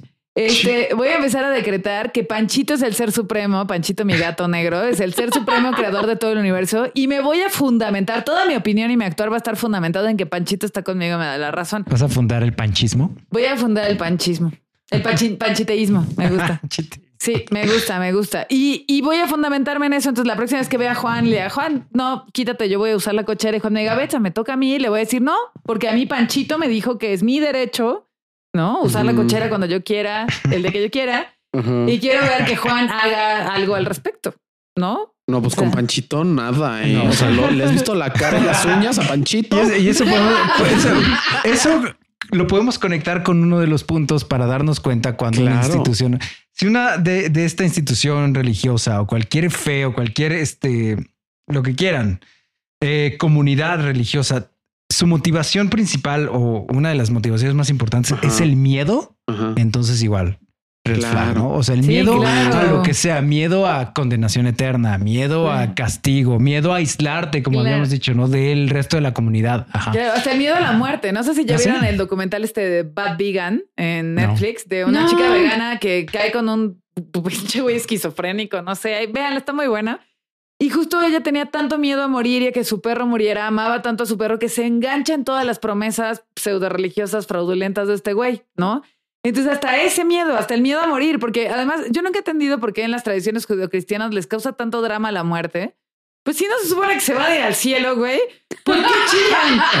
no, a ver, o sea, está escrito en todos lados el rollo como de no, y entonces trasciendes y llegas y estás a la derecha del Padre, ¿no? ¿Por qué entonces es un drama? No estoy entendiendo, ¿no? Y pero justo ese miedo a la muerte justifica un montón de atrocidades en muchísimas religiones, ¿no? Ahora me acordé, justo conecté esto de Bad Vegan con el perro de la chava y con, con Panchito, porque es como si entonces, ayer dije de broma que cuando yo me muera quiero que echen a Panchito en mi ataúd y me acompañe al más allá, ¿no? En la cosa Esté vivo, ¿no? no esté vivo no importa, yo ya no voy a sentir si araña me muerde, ¿no? Este, pienso en eso, ¿no? Como de, obviamente, ¿quién que nos escuche no quisiera que un ser querido viva para siempre, ¿no? Su familia, un familiar, su mascota, eh, su pareja, ¿no? Y ahí también en este, justo lo que decía JP, o sea, si, si la religión o la fe o el culto está basado en explotar el miedo a lo que sea, ahí ya estamos en una bandera roja gigante. Sí, o sea. ¿Hay religión que no se basa en el miedo? Es, pregunta. No, todas tienen una. No, sí, sí hay. O sea, por ejemplo, este. Ay. El budismo. El budismo. No, bueno. El, budismo, habla de el budismo es el apego. Y es filosofía, o sea, el enemigo es el apego. Pero también es, es bastante, o sea, tiene bastantes elementos ah, religiosos. Pero por ejemplo, hay, hay, o sea, es una religión también de la India que se llama el eh, Jainismo. Ajá. que te platicaba el otro día? Ah, que es, o sea, es, es bastante, o sea, dentro de las religiones es bastante cool porque es, o sea, es literalmente, creo que el precepto número uno es la no violencia. O sea, es como no nos vamos a meter con nadie. O sea, incluso creo que tienen como son, no sé si vegetarianos o veganos o qué, pero es como no, no es la no violencia, no violencia a ningún ser vivo de otra, de, ninguna especie. Nosotros estamos y, creo que comparte como estos elementos del budismo de meditación y de introspección y de todas estas cosas. Y, ni siquiera tiene como, más bien no tiene estos elementos como de, del islam o del cristianismo como de... ¿Castigo? Este, no, no, no, de, de, de, de, tienes que creer mi religión tú también. Ah, O sea, de, de, de imposición. Ajá, de imposición o de, misiones, ¿no? De Conversión. de evangelización, ¿no? O sea, no. Es como si quieres venir, ven. Si no quieres venir, ahí estás. No te metas conmigo y yo no me meto contigo. Es, ajá, es bastante. Tiene mucho más, más preceptos y es mucho más profunda, pero básicamente es eso. Entonces, como que. Y no hay ningún elemento de miedo donde si no haces mm. esto te vas a ir al infierno o te vas a mm. ir a nada. No, entonces sí hay. Por eso también hay, que, hay que. Por eso yo digo, eh, cuando menciono estas banderas negras, es como si esta institución tiene estos elementos, entonces hay que tener cuidado, no? Eh, porque hay instituciones religiosas, hay, hay fe, hay comunidades religiosas que no, no tienen estos elementos, ¿no? No tienen estos elementos tan rígidos. Incluso hay religiones nuevas, hay interpretaciones nuevas del cristianismo, porque ya hablamos muy mal del cristianismo, pero también hay de repente, por ejemplo, eh, esta, esta corriente, esta que surgió durante los 60s y los 70s de, ay, ¿cómo se llama? No puede ser. Muy inspirado en el marxismo y el socialismo. Ah, Estaba pensando en una completamente distinta. Ah, Estaba pensando en el Hare Krishna, pero no, esa es otra cosa. Ay, no puede ser que se llame. A ver si ahorita regresa el nombre, pero es una interpretación mucho más cristiana. o sea, literal, va mucho más cristiana. Mi cerebro está frito con el rollo de cristiano inspirado en Marx. What? O sea, em, es, es, que no puede ser que se me haya ido el nombre. Es también tiene que ver con que son las 11 de la noche. Un poco. Pero son las 10, ¿qué pedo? Porque no, me siento como si fueran para las 11. Ah, para las 11. Ah, este. Y yo.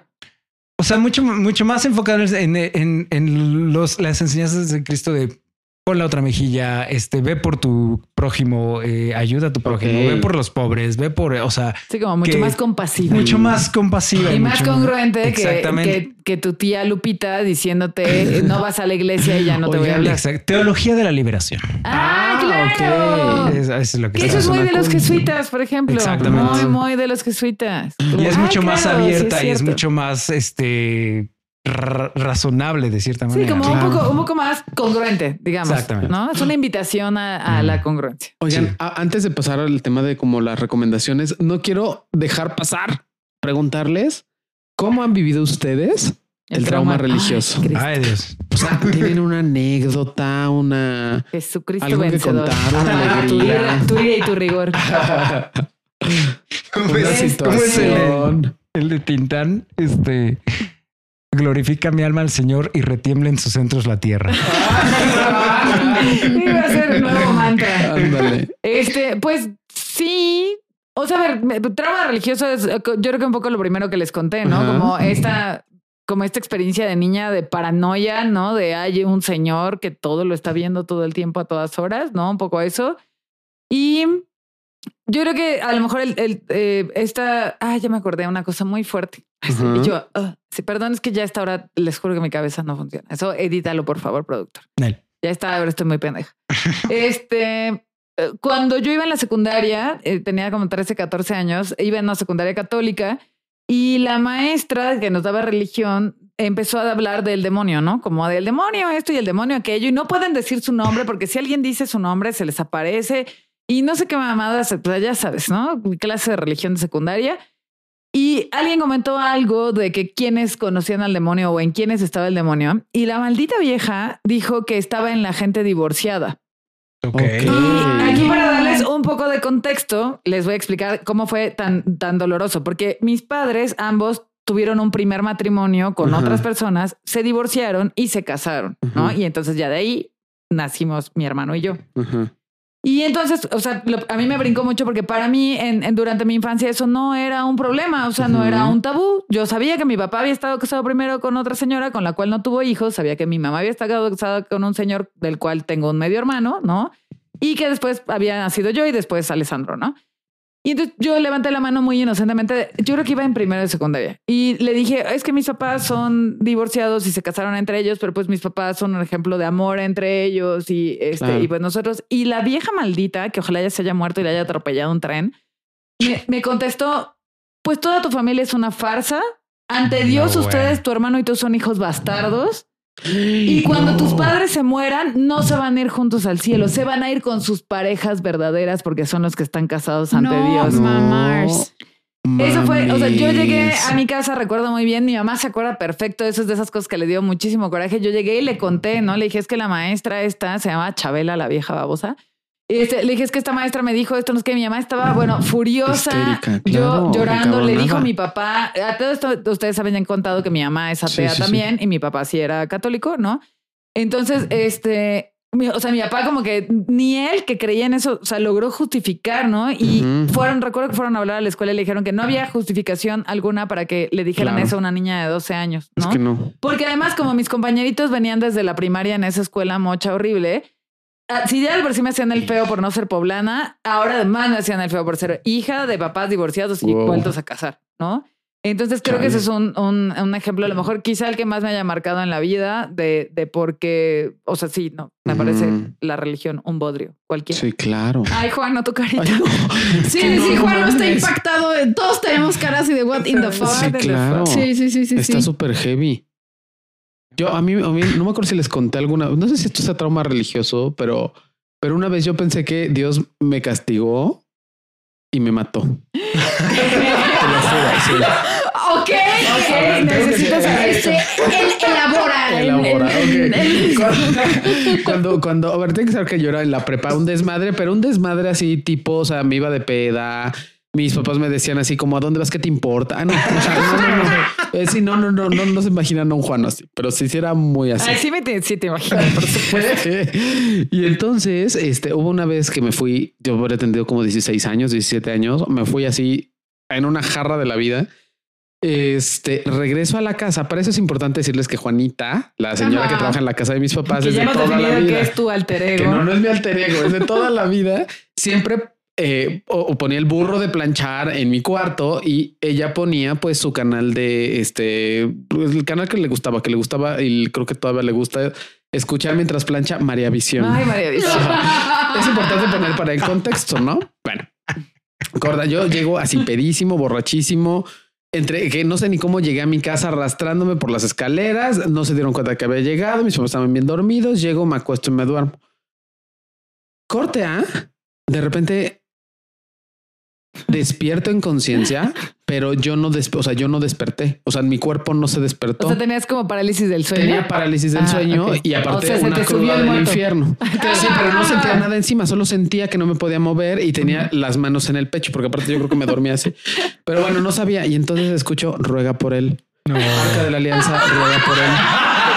Puerta del cielo, ruega por él. Torre de marfil. Torre de marfil. Y, yo, y en eso, de repente, como decir, ¿qué pasó? ¿Qué pasó? ¿Qué pasó? Intentando recordar qué había pasado y yo sin poderme mover. me morí. Me morí de una congestión alcohólica. Me morí, güey. Me morí. Bueno, yo en eso todavía siento mis lágrimas corriendo. Y por supuesto que Dios me castigó. Morí, me morí. Por favor, no me maten. Dios no me lleves. Todavía no. Mi mamá, mi papá. no vuelvo a tomar. No vuelvo a tomar. Dios, no vuelvo a tomar. Pero así, o sea, yo de verdad. Como cuando el pato Donald vio su propio funeral, güey. Así, güey. Hasta que güey, te lo juro. Te lo juro, te lo juro. Entonces, no les vuelvo a contestar mal en la siguiente. ¡Cállate! Sí, güey, no, no, no.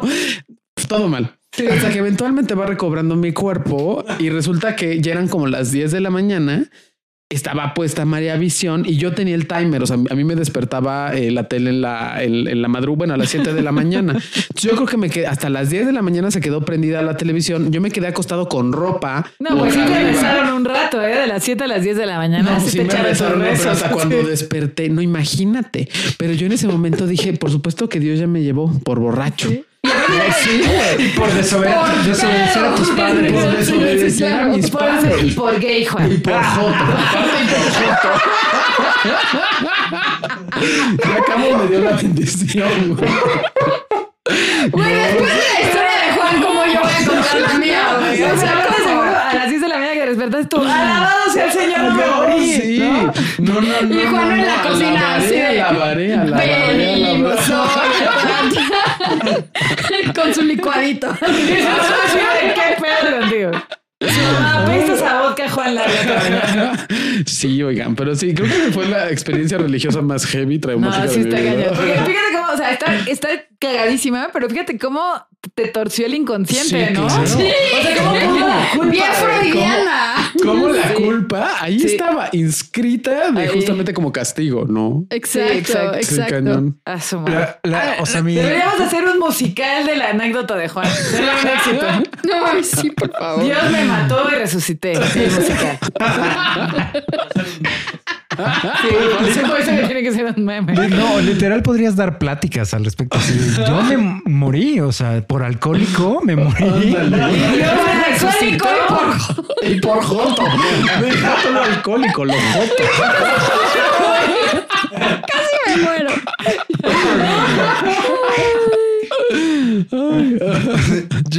ya después de, o sea, la, la mía está así, o sea, ¿Cómo, ¿Cómo sigues eso, no? Este, y, y, es lo que decir, ni está tan, tan, tan dramática como la tuya. ¿Estás llamando dramática a mi historia? Sí, a, toda, a toda tu persona. No solamente a tu historia. y este, ni está, ni está tan graciosa, hilarante, como la tuya. O sea, la mía, la, o sea, sí. Y no me acuerdo realmente cuántos años tenía. O sea, a lo mucho 10, yo creo, algo así. Pero sí, sí recuerdo en algún momento o sea, estar pensando que, o sea, estar en misa y, y, estar escuchando lo que decía el padre y decir como que, como que esto no, o sea, no entiendo nada, esto no tiene sentido. O sea, esto no me checa. Esto no me checa. Y al mismo tiempo, otra voz en mi cabeza diciendo, no puedes dudar de esto. O sea, ¿por qué estás dudando de esto? Si dudas de esto, te vas a ir al infierno o te van a castigar o algo malo te va a pasar. Entonces no estés dudando de estas cosas. O sea, yo mismo me autoflagelaba, al menos adentro de mi cabeza, de no es no dudar de esto. Es si te lo están diciendo es por algo, no? Claro. Entonces, como, o sea, como que tengo bien marcado ese recuerdo de no puede ser que yo solito me, me, me, me amarraba a las, a las creencias, no? O sea, o sea el nivel de, de, o sea, el nivel indoctrinamiento, de adoctrinamiento que, que, que tienes y que pues, tienen muchas personas, no? O sea, o sea que eso que se cree ese perseguidor interno. Exactamente, ¿no? Que, que, tú mismo no te dejas, no, no te permites salir De, de, estos pensamientos. Eso fue antes o después que como castigo el ser divino te empezara a romper los huesos. No entiendo. Mucho antes. Mucho antes. Mucho antes. O sea, el castigo de los huesos rotos vino después. Sí, vino como 24 años después. Ay, pues yo sí voy a regresar a la parte más densa. sí. Este, bueno, o sea, primero de una forma como más general e insidiosa, y yo creo que es una experiencia general específicamente para las mujeres, pues la culpa con la sexualidad. ¿No? O sea, siento que fue, fue algo que de adolescente me afectó mucho. ¿No? Porque yo era una adolescente muy despiertita. ¿No? Y este, y me causaba como mucho conflicto y mucha culpa. Ajá. Y, y, pues tardó un buen rato en trabajarse eso. Claro. Y por otra parte, o sea, ya de forma más específica, hay un miembro de, de hubo un miembro de nuestra familia que se quitó hace bastantes años la vida, ¿no? Y me acuerdo de los comentarios de varias figuras que eran consideradas como autoridades religiosas, religiosas, así, o sea, en esos momentos y que formaban parte de la familia, que eran estilo como, este, pues es que esa persona nunca va a tener paz en la otra vida. ¿no? O este, o no tiene un lugar en el cielo, o no debería ser este enterrado en un cementerio, cristiano, ¿no? O este, pues es que si algo así les pasó como familia, algo han de haber, algo han de haber hecho. Claro. ¿No? No. O este, o sus padres, este, algo deben haber hecho mal, ¿no? O sea, esos comentarios que, que por decir, mi hermana iba a una, a una prepa jesuita, ¿no? y la recibió del director, o sea, del director de esa prepa, ¿no? Un comentario así. O sea, y, me acuerdo que ese día llegó a la casa furiosa, o sea, furiosa, no paraba de llorar mi hermana. Sí, claro. ¿No? O sea, del, del coraje. Sí, y creo que un poco, Marta, lo que cuentas también, eh, eh, como esas figuras acaban como, como metiéndote esta idea del no merecimiento. ¿no? Porque además, como, como dice JP, o sea, esas figuras que eran personas queridas en la familia, que tienen esta investidura religiosa, espiritual, de autoridad, te dicen que no te mereces o que te ganaste lo que te está pasando o que lo que sea. Híjole. O sea, hablando de eh, muchas veces en terapia nos toca arreglar eso, ¿no? Ese, cagadero que hace esa gente nos toca a nosotros como terapeutas arreglar. Claro. O sea, eh, eh, yo lo, veo mucho en ese tipo de cosas o en la parte justo de la sexualidad, ¿no? O sea, si hubo algún abuso sexual y, hubo comentarios como de, pues igual fue tu culpa, igual y tú tentaste al otro, ¿qué llevabas puesto? ¿Qué no habías tomado? Y son comentarios que vienen de figuras religiosas importantes, que son autoridades en las figuras de esas personas. ¿Sabes pues, que la superioridad moral, híjole, eso. Ay, sí, está como para vomitarles encima. Sí, sí, sí, como mucha comezón. Y justo te decía este rollo de, a ver, quienes han sido abusadores de niños en distintas religiones, no vamos a especificar alguna, pero que la mayoría son judeocristianas, ¿no? Este, ¿cuántas veces se justifican en que eh, no era un niño de 10 años, era el demonio que fue ahí a tentar y entonces poseyó al pobre niño y entonces, bueno, ya después de lo que pasó, pues pobre niño le tocó el trauma porque pues el demonio y pobre sacerdote de la carne es débil, pobrecito cayó en eso, pero ya se arrepintió porque también además está bien padre porque te venden la llave, ¿no? Ajá. Entonces, como que tú te arrepientas y reces y de preferencia des dinero ya con eso ya estuvo. Sí. ¿No? además te dan licencia de hacer estas cosas. Yes. No, pero sí, es, es muy feo y es muy doloroso. Ya me acordé por qué decidimos hacer este programa. Bueno, no me acordé, lo busqué en nuestro chat. Porque tú hiciste un post de, de trauma religioso y pusiste sí, que ahí mucha he estado leyendo ahorita. Y que justo mucha gente no se había dado cuenta que tenía secuelas de un trauma religioso, ¿no? Entonces por ahí. Pues, ¿qué les parece? ¿Le parece a usted? Espera, rápidamente antes de las recomendaciones. Sí, es que yo quiero, quiero eh, dar como, como ciertos eh, tips. No sé si se pueden llamar tips. Tips de rescate. Eh, tips de rescate, más bien como para, como para este tratar de no caer igual en, en estos, en, o sea, o sea de, prevenir un poco el trauma religioso, ¿no? Este, claro. Punto número uno, no tenga religión. De preferencia, Pero bueno, si ya tenemos una religión, este No, o sea, son, son cosas como muy, tal vez que podríamos pensar básicas o, lógicas o obvias, pero pues evidentemente para mucha gente tal vez no lo sea, ¿no? Entonces, eh, por ejemplo, una, eh, desarrollar habilidades de pensamiento crítico. ¿no? ¿Cómo podemos ah. hacer esto? Puede ser desarrollar habilidades de pensamiento primero. Crítico después de... Yo, yo, yo, yo sí pondría el crítico desde entrada. Pero es, que hay gente que no tiene habilidades de pensamiento y tú quieres que tengan crítico. Sí, sí, yo sí quiero que tengan de pensamiento crítico desde el principio. Perdón. Por favor. No, esto puede ser tan sencillo como desde hacer crucigramas, desde hacer este, o sea, estos jueguitos de, pensamiento, de palabras, eh, resolver acertijos, resolver este, ay, ¿cómo se llama? enigmas, resolver eh, ay, se me va la palabra siempre, maldita sea, pero bueno, eh, como estos problemas filosóficos de, dilemas, dilemas filosóficos del el barco de Teseo y todas estas cosas que pues que ya te hacen pensar y a veces no tienen una solución, pero el chiste es estar pensando en la solución, ¿no? ¿no? Buscar ese tipo de, de cosas para, para desarrollar el pensamiento crítico, ¿no? Eh, fomentar una buena higiene mental, eh, por ejemplo, evitar, esto es, esto se me hace básico, evitar el pensamiento en blanco y negro, lo que decíamos hace un fundamental. Em, evitar, o sea, ya sé que nos encantan y, buscamos y nos gustan mucho las respuestas fáciles y sencillas y para entender así, ¿no? pero muchas veces así no funciona el mundo, ¿no? No, no todos ni es 100% bueno, ni es 100% malo, ni 100% negro, ni, o blanco, ¿no? todos son escalas de grises y hay que entender y hay que leer y hay que buscar por qué son escalas de grises, ¿no? Porque Benito Juárez ni es un héroe ni es un villano, un, ser humano con cosas buenas y cosas malas como todos lo hemos sido, ¿no? Y así con todas las personas, con todas las cosas, ¿no? Em, Podríamos decir como también, no sé si venga el caso, pero tener un consumo saludable de entretenimiento. Claro. ¿No? Sí. O sea, como variado. ¿Eh? Variado. Variado, como su dieta. Variado como su dieta, pero también como si saludable en el sentido como de, a ver, este, híjole, o sea, como estas películas, estas series donde el malo es malo, malo, malo de Malolandia. Ah, sí, sí, sí. ¿Sabes? Este, como Rubí, como Teresa. como todas las telenovelas. Ajá, la usurpadora. o sea, como algo un poco más complejo como Game of Thrones o cualquier, o, ¿cómo se llamaba la que me recomendaban hace rato? Succession. Ah, Succession. Ajá, donde justamente ves esta complejidad, ¿no? Y puedes acercarte al ser humano desde esa complejidad más que desde esa rigidez. Exactamente, ¿no? Sí, porque ese es el problema, exactamente, la rigidez de que las cosas son así. No, las incluso, porque ya, ya puedo escuchar como los argumentos en contra, ¿no? Ah, ustedes siempre la ciencia y no sé qué, y la ciencia todo es así, y así, sí, hay leyes y, no, o sea, el, punto de la ciencia no es necesariamente eso.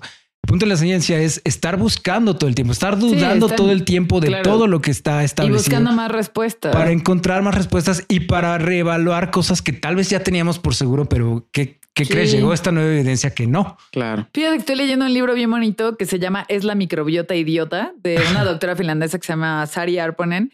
Y me encanta, me porque, el nombre. Sí, justo por eso lo vi, lo compré, lo vi en Andy y lo compré por eso. Y está bien lindo porque, eh, o sea, ustedes saben que tenemos un avance tremendo en el conocimiento de la microbiota. Y ella en todas las partes que dice, y estos microorganismos que existen en nuestro intestino, conocidos hasta ahora, y a cada rato pone, porque siempre es posible descubrir más, porque siempre es esto. Y, justo estoy bien enganchada con el libro por eso, porque es un asunto de esto es lo que sabemos hasta, ahora, ¿no? Como vamos a seguir buscando, dudando, hemos encontrado. De hecho, hubo una, una parte en la que puso como de esto que no existe este microorganismo, que no existe en esta población, que se conozca en este momento, porque en algún momento si en los restos aparece, o sea, como está padre esto, como no es un dogma, justo, no es un dogma. La ciencia no es un dogma. Exactamente. Exacto. Y ya si quieren podemos ir con las recomendaciones. Eh, recomendaciones. ¿Y con quién comenzamos? Si quieren yo empiezo. Adelante. Este, mis recomendaciones para el día de hoy, jóvenes amables. Déjame llego de nuevo, es que ya me había ido a lo de... Me, me, de la curiosidad de que, de lo que, de, de, de dónde había salido esta madre.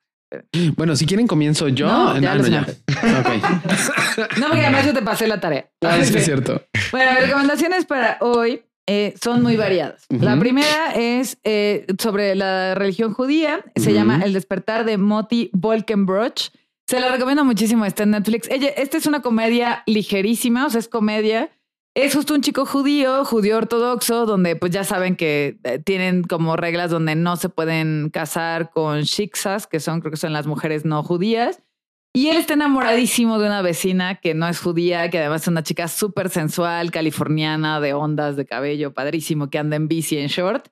Y entonces esta, toda la película va de este dilema enorme que él tiene entre seguir sus instintos o serle fiel a las creencias de su mamá, porque aparte su mamá es la figura como más importante ahí. Entonces está, de verdad, yo esa película la vi con mi mamá, morimos de risa, está muy tierna. Él, el personaje de Moti, es súper tierno. Entonces, y justo ella habla como de, de, las paradojas, ¿no? Este, lógicas. Tiene un amigo que es psicólogo y le habla de estas paradojas y está muy interesante.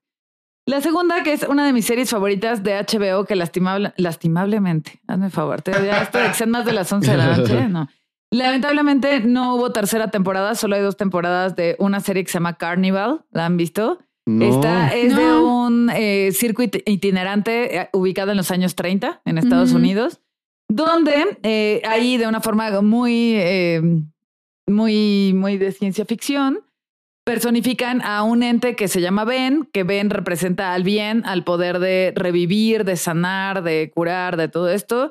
Y hay un padre, eh, que ahorita se me olvidó su nombre, pero hay un sacerdote, el padre Justin, que es un sacerdote que desde los mismos pueblos donde va este carnaval itinerante, en el que hay un enano, una mujer barbuda, este, un señor que lee los sueños, este, bla, bla, bla. O sea, ya saben, como todo esto muy como de David Lynch, o sea, muy en esa, en esa tónica, pero más encallado en el tema de la religión. Y entonces el padre Justin, él este, manipula ahí a todo el pueblo y él es el como la representación encarnada del mal.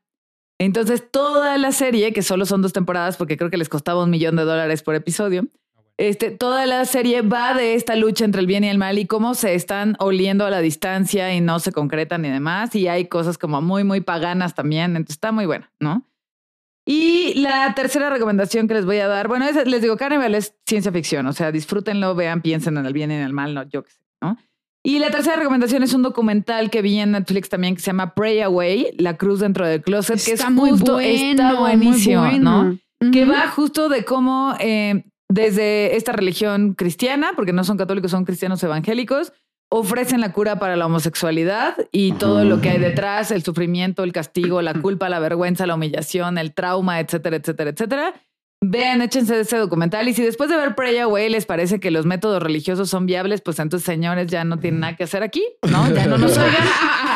Porque después de ver siguiente podcast. Pasa su siguiente podcast que se llame este mi, mi dogma para llevar, ¿no? Porque, porque no hay manera, ¿no? O sea, porque después de ver la cantidad de sufrimiento que viven estas personas por tener que meterse al closet otra vez, ¿no? Este, después de todo, eh, si a ustedes no les mueve eso, está muy cañón. Y ya, esas son mis recomendaciones. Muy bien. Yo tengo tres, dos densas y una ligerita. Las primeras, bueno, la primera que es más densa, en español se llama poco ortodoxa, que en inglés es unorthodox. Buenaza. ¿No? Está en Netflix, la pueden encontrar ahí. Y pues se trata de una mujer que ha crecido pues en una comunidad judía ultra mega duper ortodoxa en el barrio de, en un barrio de Nueva York. En Brooklyn, creo. Ajá. Y decide huir de un matrimonio arreglado y empezar una vida nueva en Berlín, ¿no? Pero justo el ejemplo que daba hace rato de que, por decir, a esta chava le era negada información objetiva, científica, este, está en un matrimonio en donde pues su esposo abusa sexualmente de ella. Este, ella tiene, una condición de represión sexual, o sea, hasta física. Exacto, sí, o sea, no puede decidir si tiene, quiere tener hijos o no, si los puede tener o no, sí. No, es toda una onda ahí como muy bonita de cómo va buscando su independencia y su liberación y obviamente pues una historia muy difícil, ¿no? También en, en, la serie, es miniserie, creo que es de, tiene cuatro capítulos nada más. Y este, y por decir, vemos que su mamá también huyó de esa comunidad judía, ¿no? Entonces, precisamente ella va a Berlín a, buscar a su mamá. Y entonces eh, ves ahí cómo se van uniendo las dos historias. Hay como flashbacks de su vida dentro de la comunidad y cosas que dices, chale, güey, qué pedo. Sí, fíjate, esa yo se las dejé de trabajo final a mis últimos alumnos de psicología humanista que nos escuchan, de hecho, y se las dejé justo para, para revisarla desde esta perspectiva humanista existencial. Sí, es muy buena, muy está buena. cañón. Y la otra que les traigo de drama es una película que se llama Disobedience, Desobediencia, que es con Rachel Weisz y Rachel McAdams. No saben qué peliculón, o sea, en buen plan. Rachel Weisz es una igual fotógrafa que lleva muchos años viviendo en Nueva York y regresa a Londres porque se murió su papá y su papá es el rabí de una comunidad judía también ultra mega ortodoxa, ¿no? Y no manchen, o sea, hay una escena al principio de la película, o sea, porque vas viendo la peli y te vas, eh, eh, o sea, te vas enterando de que Rachel Weisz tiene una orientación sexual, este, distinta, bla, bla, bla, bla, bla. Y este, y ves por decir el obituario del papá al principio de la película y dice este como, pues, este murió sin tener hijos, sin tener familia, ¿no? Entonces es una onda como de simbólicamente. Ajá, es una onda como de la negación de la existencia de ella, en donde ella es exiliada, invisible, etcétera, y regresa a esa comunidad en donde encuentra como a su antiguo amor, ¿no? Y al mismo tiempo está viviendo este duelo y es como toda una revolución en la identidad y la historia de ellas dos.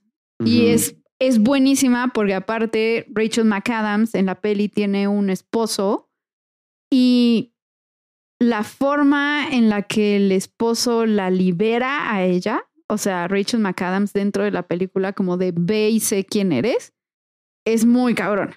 O sea, mm. e, es una peli que tiene como un buen desenlace, o sea, un desenlace que dices, ah, que, o sea, cuánta redención, justo, ¿no? Está, está muy, muy chida. Y la última es una opción más ligerita que se llama Yes, God, Yes. Sí, Dios, sí. Exacto. Buenísima. Buenísima. Es con una de las chavitas que sale en Stranger Things. Ok. ¿No? Ah. Y, y, ella va a una preparatoria así como súper de cultura de la pureza. Es católica, ¿no? La preparatoria, creo, o no. O sea, es alguna secta cristiana de Estados según Unidos? yo es como esta iglesia baptista, o sea, que, es de la cultura de, la pureza, de te tienes que guardar hasta que te casas. como de Jesucristo de los santos de los últimos días y esas cosas. Ah, ah no, pero, o sea, existe este como énfasis muy, muy cañón en la castidad y la pureza y bla, bla, bla. Y por una u otra razón se hace como como un rumor sobre ella, ¿no? Que está siendo como de moral distraída y de caderas inquietas. Y sí, obvio, ves que ella tiene como estas inquietudes sexuales y este despertar sexual y todo, bla, bla, bla. Pero ella en esta onda como de, no, no puedo ser así, se, se mete o hace que sus papás la manden a un campamento ultra mega duper cristiano. ¿No? Donde todos tienen como esa misma cultura de la pureza, así como para reparar su reputación y todo lo que pasa dentro del campamento está cagadísimo. No, o sea, e, es, está, está muy chistosa, es muy ligera y tiene como muy buenas moralejas. aborda, aborda eh, la, la, este, la rigidez de la religión de una forma como más, más cómica. O sea, al menos las reacciones de ella y las formas de, de ser de ella. No, te cagas de risas. Buenísimo. Sí, está, muy buena. La buscaré. Muy bien. Pues bueno, a mí me gustaría primero recomendar dos rapidísimo de Almodóvar. Porque Almodóvar me parece un maestro para incomodar la religión, a la religión. cañón. y la primera que me gustaría recomendar es una un poco densa, que es La mala educación, donde justamente va siguiendo una historia dentro de otra historia, donde em, eh, un par de niños, de chavos, se encuentran y en este encuentro se enamoran en un amor como muy inocente, pero hay un sacerdote que está en medio de ellos dos y que está enamorado de uno de los niños. y en este sentido, proyectándose así horrible. Ajá, y en este sentido vamos siguiendo la historia de qué pasa con estos niños y qué sucede después, muchos años después, cuando tienen aproximadamente 30 años y se reencuentran y comienzan a revivir todos estos recuerdos. Entonces, la mala educación está buenísima. Otra que les recomiendo igual de Almodóvar es Entre Tinieblas. Esta hay que verla con un criterio amplio. Es una película escatológica, una película donde nos habla de la religión en su absurdo máximo, donde eh, es una congregación de monjas que es tan, tan sumisa, pero tan sumisa, pero tan sumisa, tan sumisa que inclusive se renuncian a su nombre y tienen nombres escatológicos como sorbómito, sor, orina, cosas así, ¿no? y donde te comienzan a explicar de maneras muy exacerbadas, bueno, exacerbadas, como todos todos los lugares a los que te puede llevar la religión y todos los absurdos de la religión en este convento. Eso suena muy chisto. Está divertidísima la película, pero sí es una película que hay que ver con mente abierta, porque si no, como que ese, ese nivel de absurdo te puede O sea, te puede dar como sí, te mucho puede caer este mal, ¿no? Te puede caer mal. Si usted es muy, muy, muy, muy, muy religioso y católico, no se la recomiendo. Para los demás se las recomiendo muchísimo. Y una tercera que les voy a decir que la vi en cuatro pedazos o en cinco pedazos y me parece que viene mucho al caso, sobre todo por lo que dijo JP, es la de Midsommar. Ah, mm. ah, la vi en cuatro me parece excesivamente violenta, innecesariamente violenta. Todavía no la supero. Yo de las películas que viene a ver, no la quiero volver a ver, no la supero. Yo la veo cuando quiero relajarme. No, no, no JP, no, no, alguien, es momento de ir con el psiquiatra. creo que como diría Ajá, es que, bueno, Midsommar creo que nos habla un poco y creo que lo valioso de es lo que te da la religión en lo social. Mm. Como cuando una persona está tan vulnerable y tan sola, tan sola, la religión se puede volver ese lugar que te da este nosotros. Me, acuerdo de, o sea, de esa peli, la escena como del espejeo, en donde ella está llorando y le están espejeando. Es esto que estás describiendo. Claro. No, está cabrón. Y también un poco creo que lo que juega mucho la película es como algo que se ve tan monstruoso, que nosotros podríamos ver tan monstruoso, eventualmente va haciendo un acuerdo social entre un grupo de personas y cómo después hace sentido. Y piensas también en lo monstruoso que puede ser lo de nuestra cultura. Sí, claro. Si lo piensas. Claro. Midsommar. Véanla sin haber comido y por favor no coman mientras la vean. Buenísima. No, es buena. Esas son mis recomendaciones. Es peor Hereditary. Ah, la amo es también. del mismo director. ah, sí. La voy a ver. Sí, vela. Eh, yo tengo una, un documental, una miniserie y dos libros. ¿Se puede? Claro. Eh, el documental es el que les platicaba hace un rato. De hecho, ya se nos acabó el tiempo, pero como tú eres el productor, pues. Eh, el documental es el que les decía hace rato de la cienciología. Se llama Going Clear, eh, Cienciología y la prisión, de la fe. Así le pusieron. literal, son, como les decía hace rato, son puros exmiembros de la Iglesia de la Cienciología de alto rango, de que se salieron después de años. Creo que el que tiene menos tiempo, de, o sea, que tuvo menos tiempo dentro de la iglesia fueron como 17 años. Una cosa así, el que más creo que estuvo como 34 o 35 años dentro de la iglesia y todos hablando de lo que pasaba dentro, de lo que soportaron, lo que hacían y que en ese momento ellos veían pues, como muy normal y hasta necesario. Y, ya como después van cayendo en la, en, la onda en que pues no, esto no está bien, ¿no? Buenísima. Obviamente te, te, te les cuenta a más detalle lo que yo les platiqué un poco de las creencias de la cienciología, del creador y del que ahorita es el líder que se ve que ese cuate está bastante Malito de su ser, sí. Y, ay, por cierto, o sea, este, el líder de la cienciología hoy en día se llama David Miscavige, a su esposa, que creo que se llamaba Cherry, o Cherry, algo Miscavige, no se le ve en público desde 2007. Entonces, oh, sí, Ahí hay algún dato bastante Un poco extraño, sí. Hay una eh, parodia de eso en Brooklyn Nine-Nine. ¿Ah, sí? Sí, cuando llegan a la estafa piramidal de productos de bienestar. Sí. Ajá. Sí, sí, sí. me acordé. Ah, la miniserie es Misa de Medianoche o Midnight Mass. No, ¿cómo se nos olvidó? sí. Yo era la verdad porque obviamente sabía que JP le iba a agarrar. Sí, no manches, de mis favoritas. Esa serie la pienso ver cada año hasta el último día de mi serie vida. Es o sea, preciosísima. Hermosa, hermosa y perturbada a la vez. Pero es muy hermosa existencialistamente hablando, es preciosa. Así de Mike Flanagan, nunca nos abandones. Y además va a ser una recreación este año de este, la, caída de la casa Usher. Ok. De Edgar Allan Poe. Y, es mi historia favorita de Edgar Allan Poe y muero. Es una miniserie, está en Netflix. Eh, habla sobre literalmente trauma religiosa. varios, varios este, personajes de la serie tienen sus traumas religiosos, abandonan religiones dentro de la serie, se unen a nuevas.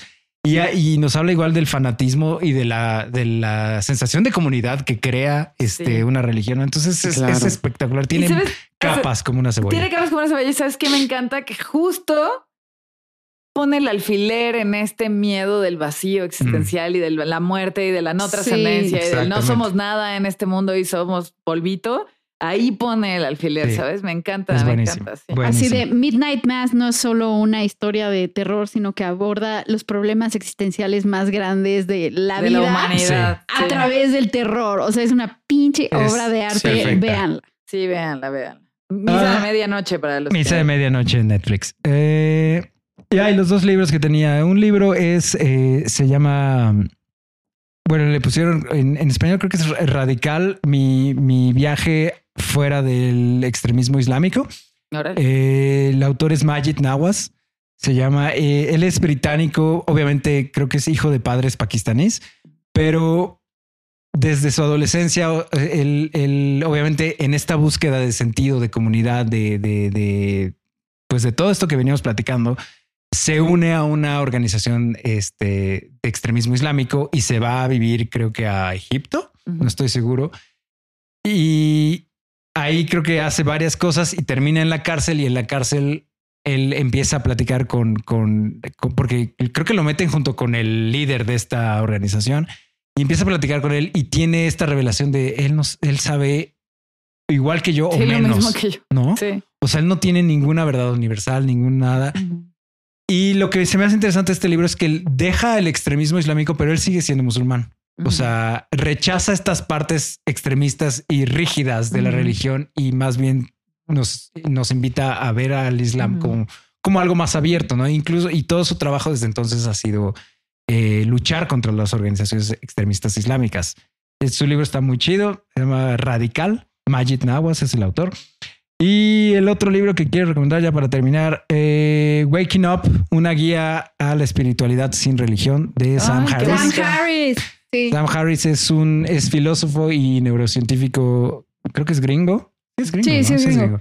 Este, que tiene igual muchos libros, muchos son contra la religión y este como que es como que cuando empieza su carrera es súper antirreligioso, pero como que se ve que se va, este, le va bajando un poquito conforme avanza en, en, sus libros. Y este libro eh, es es mucho más amigable a una persona religiosa, pero aún así invita eh, más bien a como a dejar los dogmas y dejar esta rigidez a un lado y enfocarnos en la espiritualidad más como, como lo que platicamos hace un rato. Mm, Entonces está muy y, es muy de meditación, de, de este mindfulness, de mindfulness y todas estas cosas. Es muy chido. Está muy padre ese libro. Muy bien. Hay, hay otro que tiene Sam Harris que se llama The Moral Landscape, que, que habla de cómo es posible tener una vida llena de valores sin religión. Una escala moral, unos juicios morales sin, sin apelar a la religión. Si les interesa ese tema, es buenísimo.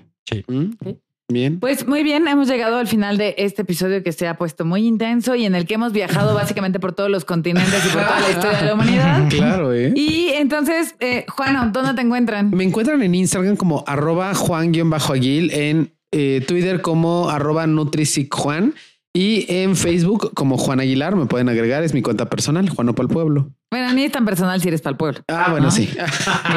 Muy bien, gracias, Juana. Eh, Juana. ¿Qué dijiste? Gracias, Juana. Güey. Ya es que es la. Ay, no. No puedo. Con la personalidad alterna. ¿eh? Ándale, si todavía no pongo Se los viernes en la noche. JP, ¿dónde te podemos encontrar? A mí, arroba Johnny Colors en Twitter, Instagram y Twitch. Y a este, mi clan estudios igual, así mi clan estudio en Instagram. Ok. Marta. A mí me pueden encontrar en Instagram o Twitter como psicomf con P al principio. Ok. A mí igual en Twitter y en Instagram me encuentran como arroba psicobetza. Eh, a Camus Altamirano, nuestro ilustrador, lo encuentran en, como arroba Camus Altamirano en Instagram. Chequen el proyecto que está haciendo con la página Paleos de dinosaurios, que está haciendo, mm. están haciendo ilustrando dinosaurios mexicanos, está bien cool. Y ya saben que Psico para Llevar nos encuentran en Instagram y en Twitter también como arroba Psico para Llevar. Nos escuchamos el siguiente episodio. Los amamos. Bye. Adiós. Bye.